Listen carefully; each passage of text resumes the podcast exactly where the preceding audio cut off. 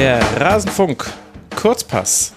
Spanien gewinnt gegen Finnland mit 4 zu 1 und auch das deutsche Team hat sein erstes Spiel hinter sich. Was bedeutet das alles? Das wollen wir jetzt besprechen mit Justin Kraft und Martin Piller. Es ist unsere altbekannte Runde. Ich begrüße euch beide sehr. Hallo Justin. Hallo.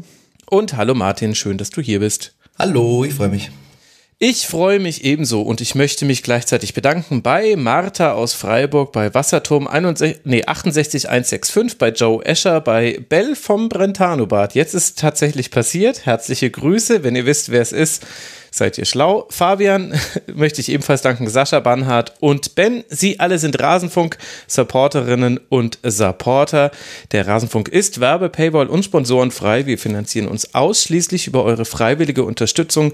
Wie ihr uns unterstützen könnt, erfahrt ihr auf rasenfunk.de slash supportersclub. Wir haben ein Spiel zu besprechen, so ein bisschen zwei Spiele zu besprechen. Die ausführliche Rückschau auf Deutschland gegen Dänemark, die gibt es bei der Schlusskonferenz, also einfach nach Rasenfunk Schlusskonferenz suchen. Wir wollen jetzt erstmal beginnen mit dem Blick auf das, was am Freitagnachmittag vorher passiert ist. Vor über 16.800 ZuschauerInnen da ging es sehr interessant los zwischen Spanien und Finnland. Schon nach 49 Sekunden schießt Selström das 1 zu 0 für Finnland. Daraufhin muss Spanien diesem Rückstand hinterherrennen. Drei Kopfballtore und ein Strafstoß mit Treffern dann von Irene Paredes, Aitana Bonmati, Lucia Garcia und am Ende noch Mariona Caldentey. Die drehen dann dieses Ergebnis, diesen Schock zu Beginn zu einem klaren 4 zu 1. Justin, was war das in deinen Augen für ein Spiel? Ja, ähm, ich, ich habe mich so ein bisschen bestätigt gefühlt und äh, so ein bisschen auch war ich erleichtert, dass, dass unsere Vorschau nicht so ganz daneben lag. Ähm, also es war tatsächlich ein sehr erwartbares äh, Spiel, sage ich mal. Ähm, dieses 1-0 von Finnland, finde ich, hat ganz gut gezeigt, äh, ja, welche Qualitäten die Finninnen einfach auch haben. Ähm, ja, und Spanien, finde ich, hat darauf aber sehr, sehr souverän und auch cool reagiert, was ja nicht unbedingt selbstverständlich war. Jetzt mit dem Schock, dass Alexia Puteya sich verletzt hat, dann liegst du nach 49 Sekunden zurück. Das, das macht ja auch was mit einer Spielerin. Und äh, das kann ja auch dazu führen, dass du plötzlich so richtig schlecht in dieses Turnier startest. Aber ich finde, sie haben sich nach 10, 15 Minuten sehr gut gefangen, ähm, ja, haben ihr Ballbesitzspiel dann auch gut aufgezogen, die richtigen Räume auch bespielt. Ähm, was halt gefehlt hat, und auch das hatten wir ja vorab schon besprochen, ist so ein bisschen der letzte Punch dann auch vorm Tor. Ich glaube, zur Halbzeit äh, äh, habe ich mal auf die Expected Goals Werte geguckt äh, von Footmob, die, die, Seite, die, die du uns ja noch netterweise empfohlen hattest. Äh, da da war es irgendwie bei 0,8 zu 0,5 oder 0,6 oder sowas. Also ähm, da, daran erkennt man ganz gut, dass Spanien sich schwer getan hat, dann im letzten Drittel auch wirklich diesen letzten Pass zu spielen oder diesen letzten Abschluss auch äh, hinzubekommen. Ja, Fortmob übrigens eine super Sache. Also guter Tipp von dir, beziehungsweise ich kannte das auch schon. Die werden irgendwie immer umfangreicher, immer besser. Mhm, und haben viel zu dieser äh, Frauen-EM. Also deswegen, ja. das habe ich äh, allen Gästen empfohlen, liebe Hörerinnen und Hörer. Fotmob.com, da kriegt man ganz gute Live-Statistiken. Manchmal muss man mehrmals reloaden, bis sie da sind, aber das ist der einzige Nachteil. Martin, was hast du so zu diesem Spiel als äh, Kurzfazit zu sagen? Ja, also ich kann mich da eigentlich nur ähm, meinem Vorredner anschließen in den meisten Sachen. Es ist äh, irgendwie immer bemerkenswert, finde ich, dass es war ja dann doch eine relativ ähm, klare Favoritenlage eigentlich in diesem Spiel. Und trotzdem ist es oft so, dass in solchen Spielen, ich weiß nicht, ob ihr das auch so seht, ähm, der Außenseiter dann in Führung geht. Also gefühlt passiert das, wenn dann in den ersten paar Minuten, es war gestern in der ersten Minute tatsächlich, dass Finn dann in Führung gegangen ist. Also wenn dann, dass sie da, dass da der Außenseiter nochmal kurz so am Anfang ein bisschen zuckt. Aber ich denke, ähm, dann kann man schon wirklich sagen, dass sie souverän runtergespielt haben, dass es ein ungefähr ungefährdeter Sieg war, dass sie ja, gezeigt haben, dass sie Favorit sind in der Gruppe und äh, wie wir ja seit gestern dann äh, wissen, seit gestern Abend wohl mit Deutschland zusammen, da die ja gut nachgezogen haben. Mhm. Ja, ich bin noch so ein bisschen hin und her gerissen und das Bizarre ist, vielleicht lasst uns damit mal anfangen, ist, obwohl Finnland das dann verdient gewonnen hat und auch vielleicht auch nicht unverdient in dieser Höhe, um einzelne Tore kann man da noch streiten, hat ja Finnland aber auch sehr viel gut gemacht. Martin, wie haben dir denn die Finninnen gefallen? Ja, also von der Defensivleistung her schon in Ordnung, würde ich mal sagen. Also man hat schon natürlich gemerkt, dass sie spielerisch irgendwie ein bisschen begrenzt sind. Also es hat mir jetzt ähm, offensiv nicht vom Hocker gehauen, muss ich sagen, aber defensiv in der Formation schon sehr diszipliniert, so wie man das ja eigentlich auch kennt, so von Mannschaften aus dem skandinavischen Raum, die ja dann durchaus auch dafür bekannt sind, dass sie ähm, ein Abwehrbollwerk aufziehen können, so in Anführungsstrichen, beziehungsweise einfach eine gute Ordnung da hinten drin haben. Und ähm, ja, von dem her, ich meine, du kannst gegen Spanien natürlich nie alles verhindern und äh, es ist ja am Ende dann auch recht deutlich geworden, aber der Justin hat es ja vorher angesprochen, auch mit den Expected Goals zur Halbzeitpause. Das war jetzt also nicht so, dass ähm, ja da Chancen ohne Ende da waren. Und ja, dementsprechend kann man ihnen da, glaube ich, zumindest was die Defensivleistung angeht, schon auch ein kleines Kompliment machen.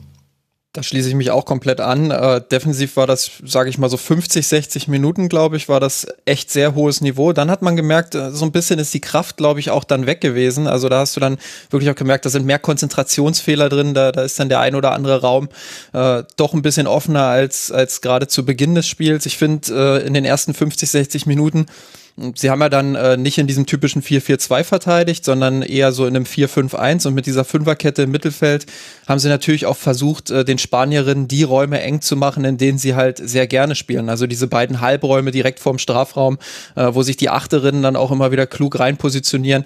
Die Räume haben sie extrem eng gestaltet und damit haben sie Spanien nicht den Zahn gezogen, soweit würde ich nicht gehen. Spanien hat das immer noch sehr gut gelöst, aber ich glaube, das ein oder andere Problem hatten die Spanierinnen äh, dadurch auf jeden Fall. Was mir bei Finnland allerdings so ein bisschen gefehlt hat, ist, dann dieser Punch nach vorne. Also klar, wir haben in der ersten Minute gleich das Tor.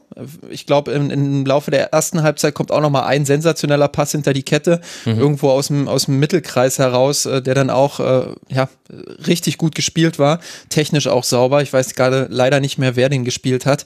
Ähm, aber ja, das, das war noch mal so eine Szene, wo ich gedacht habe, ja, so kann es gehen, weil Spanien natürlich sehr hoch steht und wenn sie dann ihre zwei Innenverteidigerinnen da hinten als Restverteidigung haben, die natürlich sehr stark sind, ähm, aber die kannst du schon auch mal dann äh, mit so zwei Kontakten knacken. Sicherlich einfacher gesagt als getan, aber äh, da hätte ich mir von den, von den Finninnen vielleicht ein bisschen mehr Mut noch gewünscht, äh, auch vielleicht mal so noch fünf bis zehn Meter gerade gegen Ende der ersten Halbzeit wieder ein bisschen rauszuschieben. Da waren sie mir ein bisschen zu tief drin dann.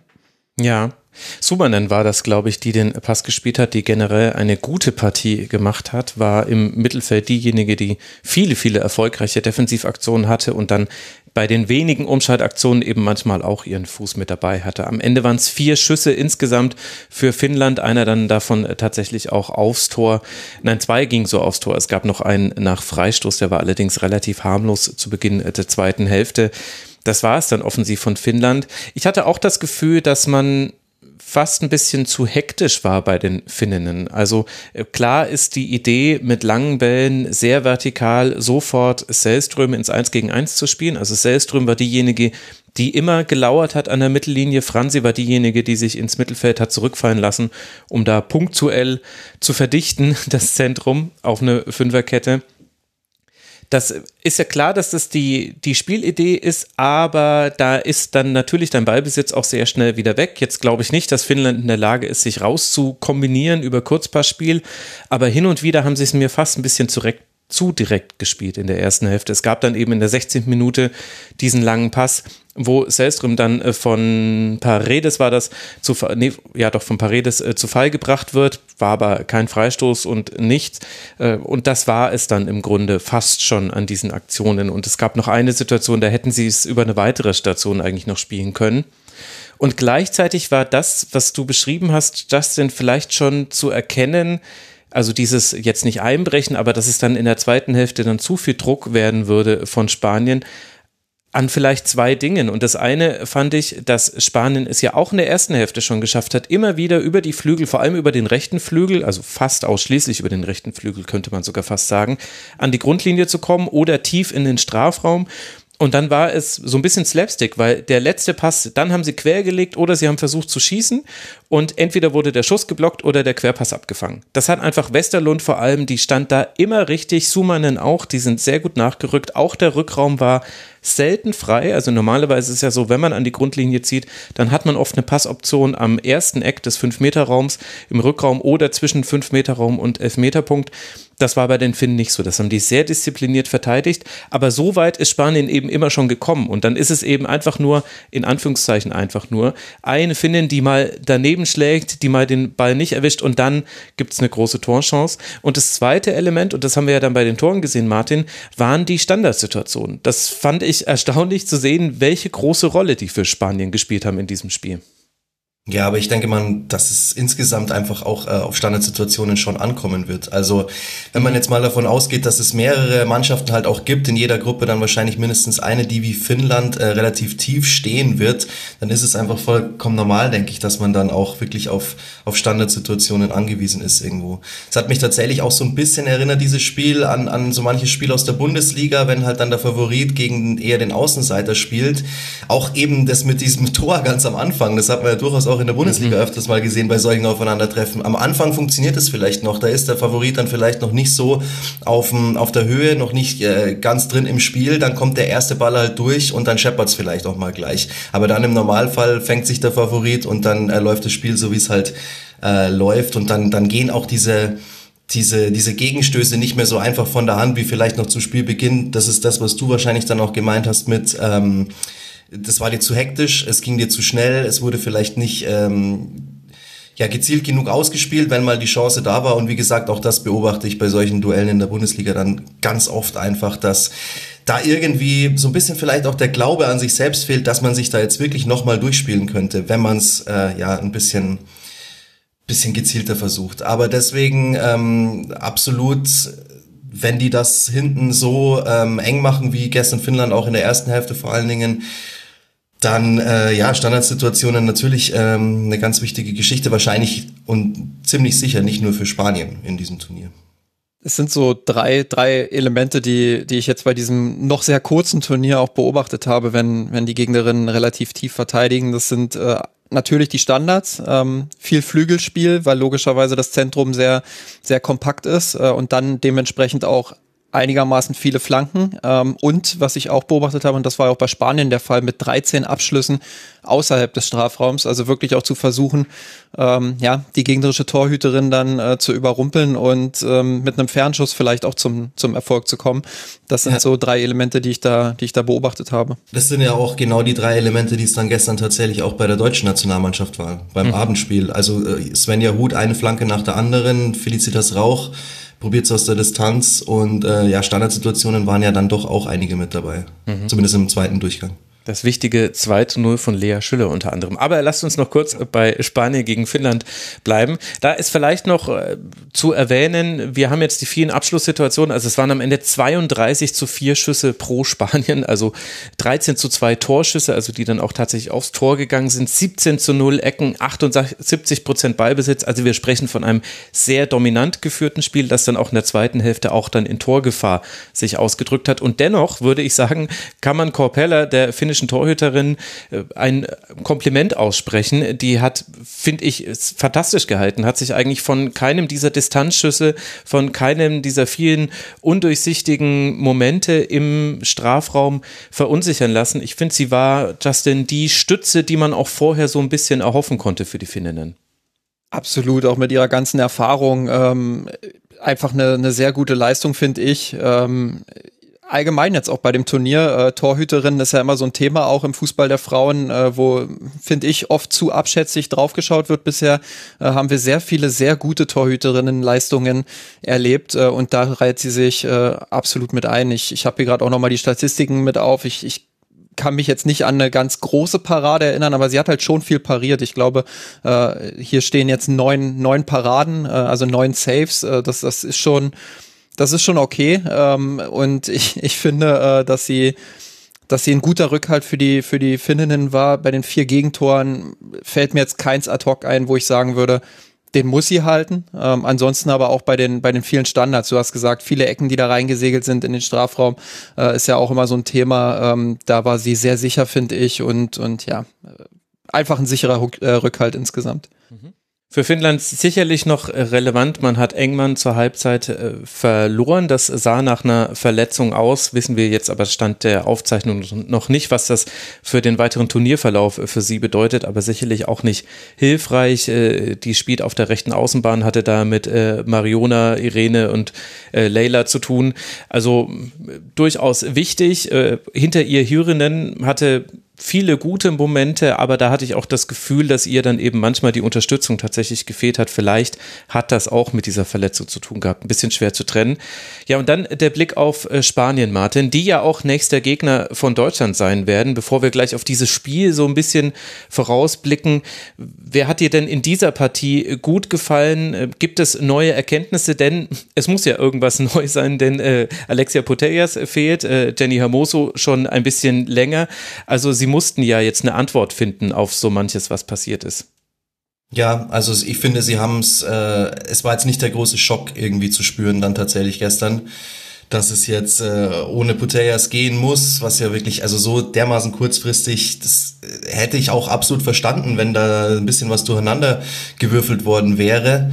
Ähm, eben aufgrund dieser Kurzfristigkeit so ein paar Tage vor dem Turnier und man plant ja dann doch einfach mit, mit dieser Spielerin als, als zentrale Stütze irgendwie in dieser Mannschaft, wie wir auch drüber gesprochen haben.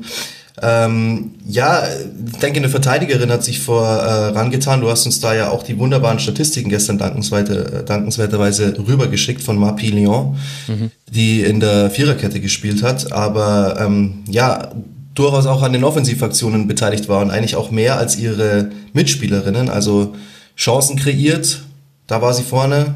Sie hat äh, zwei Assists dabei gehabt. Sie hat die meisten vollständigen Pässe gespielt in der spanischen Mannschaft. Also ja, ich denke mal, für euch wahrscheinlich auch ein bisschen überraschend, dass es aus dieser ähm, aus, aus, aus diesem Mannschaftsteil kam, quasi diese so ein bisschen hm. ja, Ersetzung von äh, Putellas quasi. Ja, ich weiß nicht, ob überraschend, äh, weil ich finde, dass das ja schon auch ein Herzstück des spanischen Teams ist, äh, mit, mit Marpi Leon und aber auch Paredes, die daneben, finde ich, auch ein, ein klasse Spiel im, im Aufbau gemacht hat. Ähm, äh, fünf von sechs langen Bällen, die da ankamen bei ihr. Ähm, also das ist schon auch sehr, sehr stark und ich finde, dass gerade Paredes in der ersten Halbzeit äh, sehr viele gute Diagonalbälle auch auf die Flügel gespielt hat, auch mal verlagert hat. Ähm, das, was das spanische Spiel gegen so einen tiefen finnischen Block natürlich auch braucht. Und ähm, wenn du zwei so aufbaustarke Spielerinnen hast. Ähm, Marpi Leon, die vor allem übers Kurzpassspiel auch kommt, immer wieder auch andribbelt, ähm, aber auch gut flanken kann aus dem Halbfeld, wie wir gesehen haben beim, ich weiß gar nicht mehr, zweiten, dritten Tor. Ähm, dann, dann, ja, dann äh, kannst du es dir einfach auch erlauben, mit dem Mittelfeld insgesamt noch ein bisschen höher zu schieben, weil du weißt, okay, diese Distanz können sie überspielen. Und dann kannst du den Zwischenlinienraum auch ein bisschen mit, mit noch mehr Spielerinnen besetzen. Ja, und äh, das fand ich wirklich auch interessant zu sehen, wie die beiden Innenverteidigerinnen da äh, ja, den Spielaufbau quasi gelenkt und äh, selbst gestaltet haben. Ja, wobei ich muss sagen, also das stimmt natürlich, dass die eine wichtige Rolle haben im Aufbau. Ich hätte aber zum Beispiel von Patricia Guijaro, der Sechserin, da hätte ich ein bisschen mehr erwartet. Und da muss man sagen, da hat etwas sehr gut funktioniert bei den Finninnen. Ich finde, die haben sie über weite Teile des Spiels extrem gut aus dem Spiel herausgehalten. Und deswegen musste eben auch der Aufbau und die entscheidenden Pässe und dann eben auch die guten Standards von Leon, äh, deswegen mussten die eben aus der letzten Kette kommen. Ich fand, das war schon interessant und ich hätte eben tatsächlich gedacht, eigentlich, dass diese Mittelfeldreihe aus Irene Guerrero und ähm, äh, Aitana Bonmati, dass, dass diejenige wahrscheinlich das Entscheidende werden würde, eben zwischen den Ketten. Und tatsächlich finde ich aber, so wie du es ja auch gerade beschrieben hast und Martin ja auch, die entscheidenden Impulse kamen meist von der Linie weiter hinter. Vorne musste es dann noch vollendet werden. Da hat dann auch äh, Mariona Caldente eine wichtige Rolle gespielt. Die hat genauso wie Leon auch sechs Chancen kreiert, ein Tor geschossen, das letzte dann durch einen wirklich sehr souveränen Strafstoß. Äh, einen Assist auch noch gesammelt. Insgesamt hatte sie sieben Schüsse, sieben der 32 Schüsse kamen von ihr. Also sie war dann vielleicht in der vordersten Front diejenige, die am ehesten den Ausfall von Potellas vergessen machen konnte, eben allein was ihre Präsenz im Strafraum anging. Aber das fand ich interessant, dass das zentrale Mittelfeld von Spanien über weite Teile dieser Partie gar nicht so die große Rolle gespielt hat und gerade Guijaro fand ich ist da manchmal, manchmal habe ich sie gar nicht so richtig gefunden im Gewusel der Finninnen, muss ich zugestehen. Ja, finde ich auch. Ähm, das stimmt, dass sie, dass sie da oft im Deckungsschatten war, oft auch ähm, sich nicht richtig befreien konnte dort. Also das hat Finnland schon sehr gut gemacht, aber dann zeigt sich natürlich auch die Qualität der Spanierinnen, die dann mhm. viele Alternativen halt auch haben und sehr variabel spielen können. Äh, du hast es vorhin schon angerissen, vor allem der rechte Flügel, den ich dann nochmal so ein bisschen auch hervorheben möchte, mit Paredes als rechte Halb also halbrechte Innenverteidigerin quasi, äh, aber auch Battier als rechte Verteidigerin, äh, ähm, Aitana, die immer wieder im Halbraum da auch auch mit nach vorne geschoben ist, Garcia, die da gut rotiert haben, wirklich auch die Räume aufgerissen haben. Äh, da waren schon echt schöne Spielzüge dabei, wo sie dann ähm, ja innerhalb äh, von drei, vier Pässen irgendwie hinter diese Kette gekommen sind und dann auch äh, Flanken nicht vom Flügel schlagen mussten, sondern eben wirklich im Strafraum schon waren, zwischen dieser 5-Meter-Linie und der 16-Meter-Linie, äh, dort in diesem Halbraum drin waren und ja, von da dann eben diese Pässe spielen konnten vorhin schon gesagt, nicht, nicht jeder dieser Pässe kam an, wenn ich es vorsichtig optimistisch formulieren will. Ähm, aber ja, vom Ansatz her waren das schon echt schön anzusehende Spielzüge.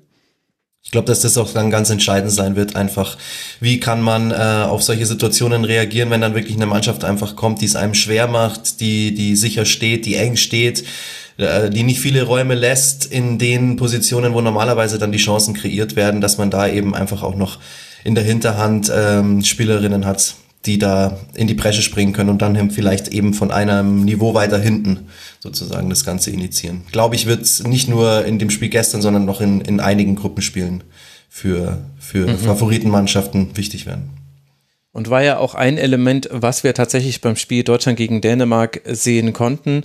Martin, jetzt haben wir den Auftakt aller vier Teams gesehen in dieser Gruppe B. Hat sich bei dir der Blick auf das Aufeinandertreffen zwischen Spanien und England, das wir jetzt dann am 12. Juli in Brentford sehen werden, hat sich der geändert?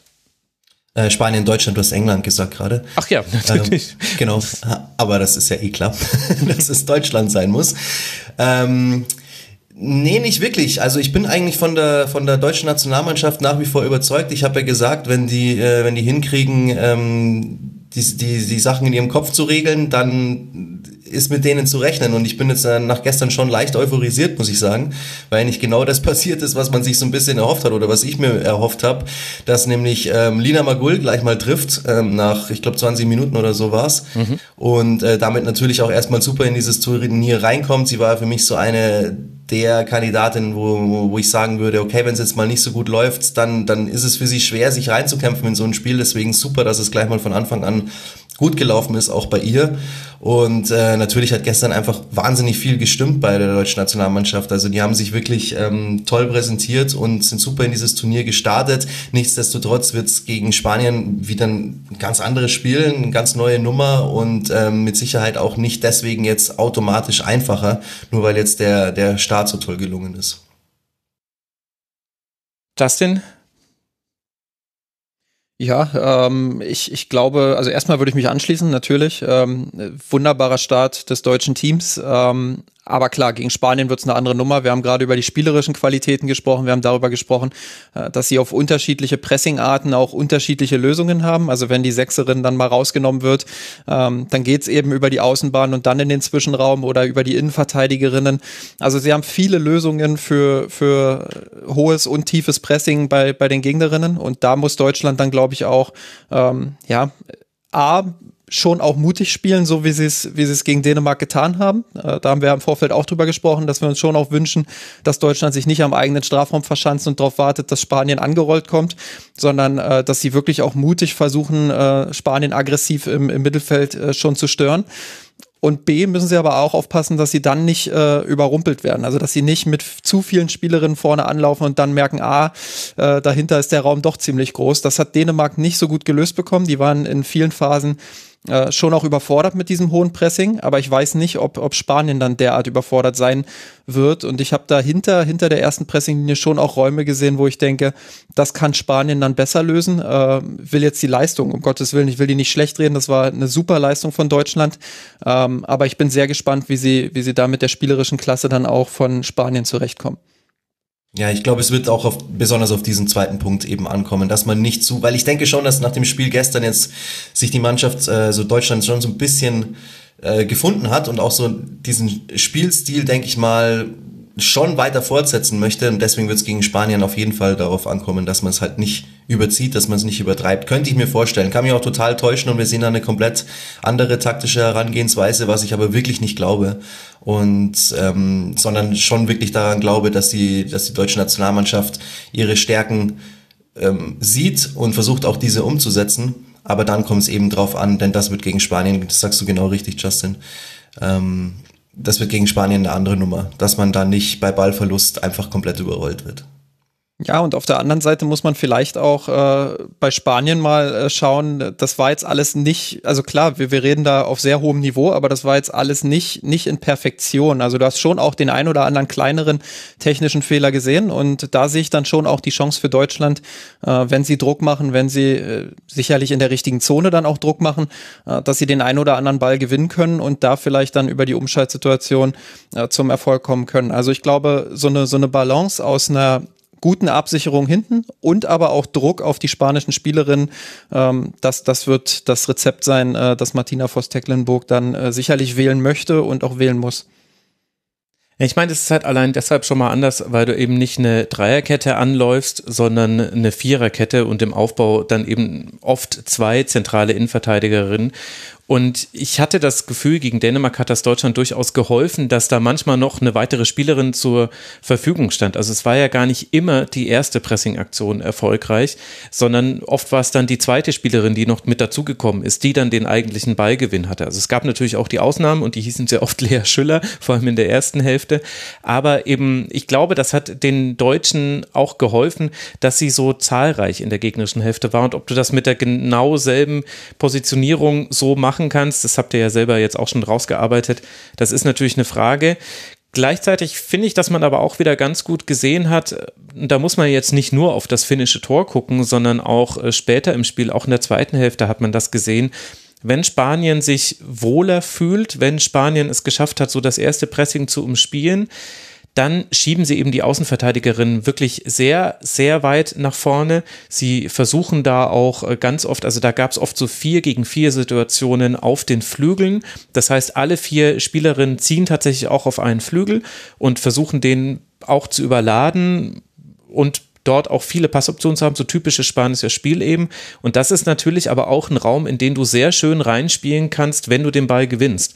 Und das könnte finde ich, ein Schlüssel sein, weil man auch gesehen hat gegen Finnland, dass Spanien da auch nicht immer in der Rückwärtsbewegung so konsequent ist, wie man es jetzt bei Deutschland gesehen hat. Jetzt, klar, weiß man auch nicht, ob das jetzt alles eins zu eins wiederholt wird, aber ich glaube, das ist ein Raum, den kann man auch attackieren und da bin ich sehr gespannt drauf, das zu sehen. Sowohl das Pressing der Deutschen, wie werden sie es dann machen? Wahrscheinlich in Phasen, manchmal sehr aggressiv und wenn man dann überspielt worden ist, sehr schnell fallen lassen und versuchen, sich zu strukturieren. Und dann aber, wie positioniert man sich, dass man eben in diesen Raum kommt, der auf den Flügeln beim Ballgewinn eigentlich fast immer da ist bei Spanien, denn so wirklich abgesichert wird da nicht immer. ja. Ja, und da musst du dann, glaube ich, auch, das, das ist schon so eine, so eine, so eine taktische Schlüsselrolle, sage ich mal, diese, diese Außenposition. Ähm, das sehe ich auch so. Ähm, wir haben ja gerade darüber gesprochen, dass Spanien sich auch sehr gut da gegen Finnland immer wieder durchkombiniert hat, auch weil sie die Außenverteidigerinnen immer wieder gut aus ihren Positionen rausgezogen haben durch ihre Bewegungen und dann hinter die Kette spielen konnten.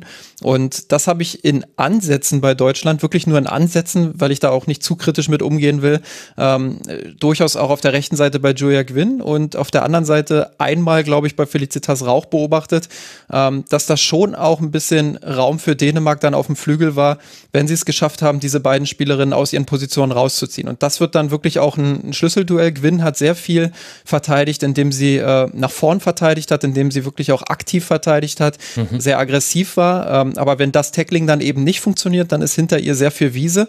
Ähm, und da bin ich äh, gespannt, wie sie das gegen Spanien lösen. Ähm, du hast recht, wenn sie da dann den Ball gewinnen, dann ist äh, für Deutschland wiederum viel Wiese vor sich.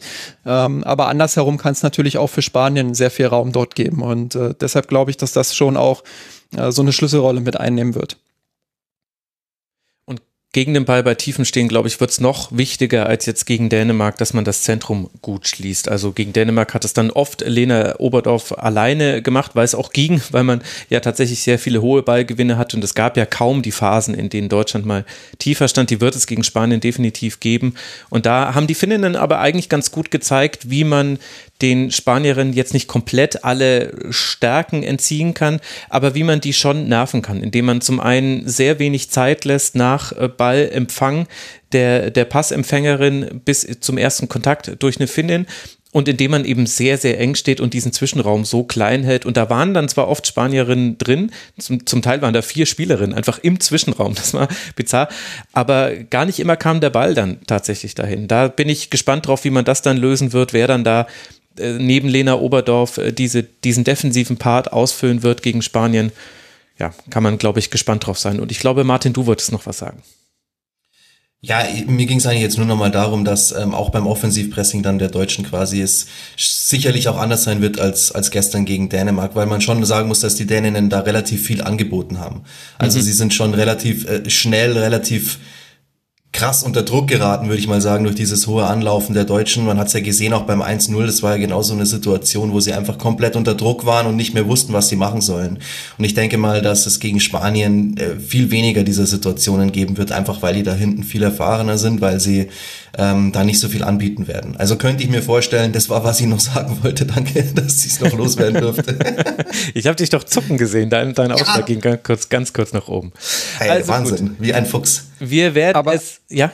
Ein, Punkt hätte ich vielleicht noch, Natürlich. weil wir jetzt viel auch über, über gegen den Ball äh, gesprochen haben. Ich würde vielleicht auch mal die Perspektive noch mit dem Ball mit reinbringen. Äh, ich glaube jetzt nicht, dass Deutschland 60 Prozent Ballbesitz gegen Spanien haben wird, aber sie werden ihre Ballbesitzphasen bekommen. Äh, und da glaube ich, könnten diese Chipbälle, diese halblangen Bälle in den Zwischenraum, sowie auch diese, diese langen Bälle auf den Flügel, die wir da gesehen haben gegen Dänemark, ähm, die könnten gegen Spanien tatsächlich auch ein probates Mittel sein. Gerade wenn Spanien mhm. ein bisschen höher anläuft, ähm, dann gibt es da schon auch den einen oder anderen Raum. Das hat man von Finnland in Ansätzen gesehen, dass wenn da mal der lange Ball kam, ja, dass da schon auch die Möglichkeit besteht, äh, sich Räume zu erarbeiten. Ähm, ich sage jetzt nicht, dass Deutschland über 90 Minuten nur lange Schläge spielen soll, aber mit dieser Balance, so wie sie es gegen Dänemark wirklich auch gut gelöst haben, äh, kann ich mir vorstellen, dass das auch ein Rezept ist, was gegen Spanien funktionieren kann. Volle Zustimmung. Ich will Svenja Huth und Clara Bühl in Laufduellen sehen, gegen Batir und gegen Leila Ohabi. Und dann gucken wir doch mal, wie oft sie dieses Laufduell gewinnen können und dieses Einzelduell und was dann passiert, wenn dann die Innenverteidiger rausrücken müssen aus ihrer Position. Also, da können wir uns darauf freuen. Am Dienstag dann Deutschland gegen natürlich Spanien, nicht gegen England. Da war ich in der Zeile schon verrutscht hier, als ich es vorgelesen habe. Äh, Finnland wird dann gegen Dänemark spielen in Milton Keynes um 18 Uhr. Das deutsche Spiel dann um 21 Uhr. Werden wir natürlich auch analysieren und auch die ausführliche Analyse zu Deutschland gegen Dänemark hört ihr im Rasenfunk Schlusskonferenz Feed, also den definitiv auch abonnieren. Martin, Justin, ich danke euch sehr herzlich für eure Zeit, für eure Analyse. Hat wie immer großen Spaß gemacht. Martin Piller von Magenta Sport und Dazone. Danke dir, lieber Martin. Ja, sehr gerne. Danke dir. Und Justin Kraft, freier Sportjournalist auf Twitter, der Ad Justin Kraft unterstrich. Danke dir, Justin, dass du hier warst im Rasenfunk. Sehr gerne. Ich freue mich schon auf den zweiten Spieltag. Ich freue mich ebenso auf den zweiten Spieltag, aber jetzt müssen wir erstmal diesen ersten Spieltag noch zu Ende bringen. Der wird heute fortgeführt. Wir hören uns dann im nächsten Kurzpass. Der wird wie immer am Sonntagmorgen dann erscheinen. Herzlichen Dank für eure Aufmerksamkeit und noch einmal der Hinweis, der Rasenfunk ist Werbe, Paywall und Sponsoren frei. Wir finanzieren uns ausschließlich über eure freiwillige Unterstützung. Wie ihr uns unterstützen könnt, erfahrt ihr auf rasenfunk.de slash supportersclub und hinterlasst uns auch gerne Feedback, wie ihr diese Folge gefunden habt, unter mitmachen.rasen.de in unserem Forum. Das ist sowieso ein relativ schöner Ort in diesem Internet. In diesem Sinne, bleibt gesund. Wir hören uns bald wieder hier im Rasenfunk. Macht's gut. Ciao.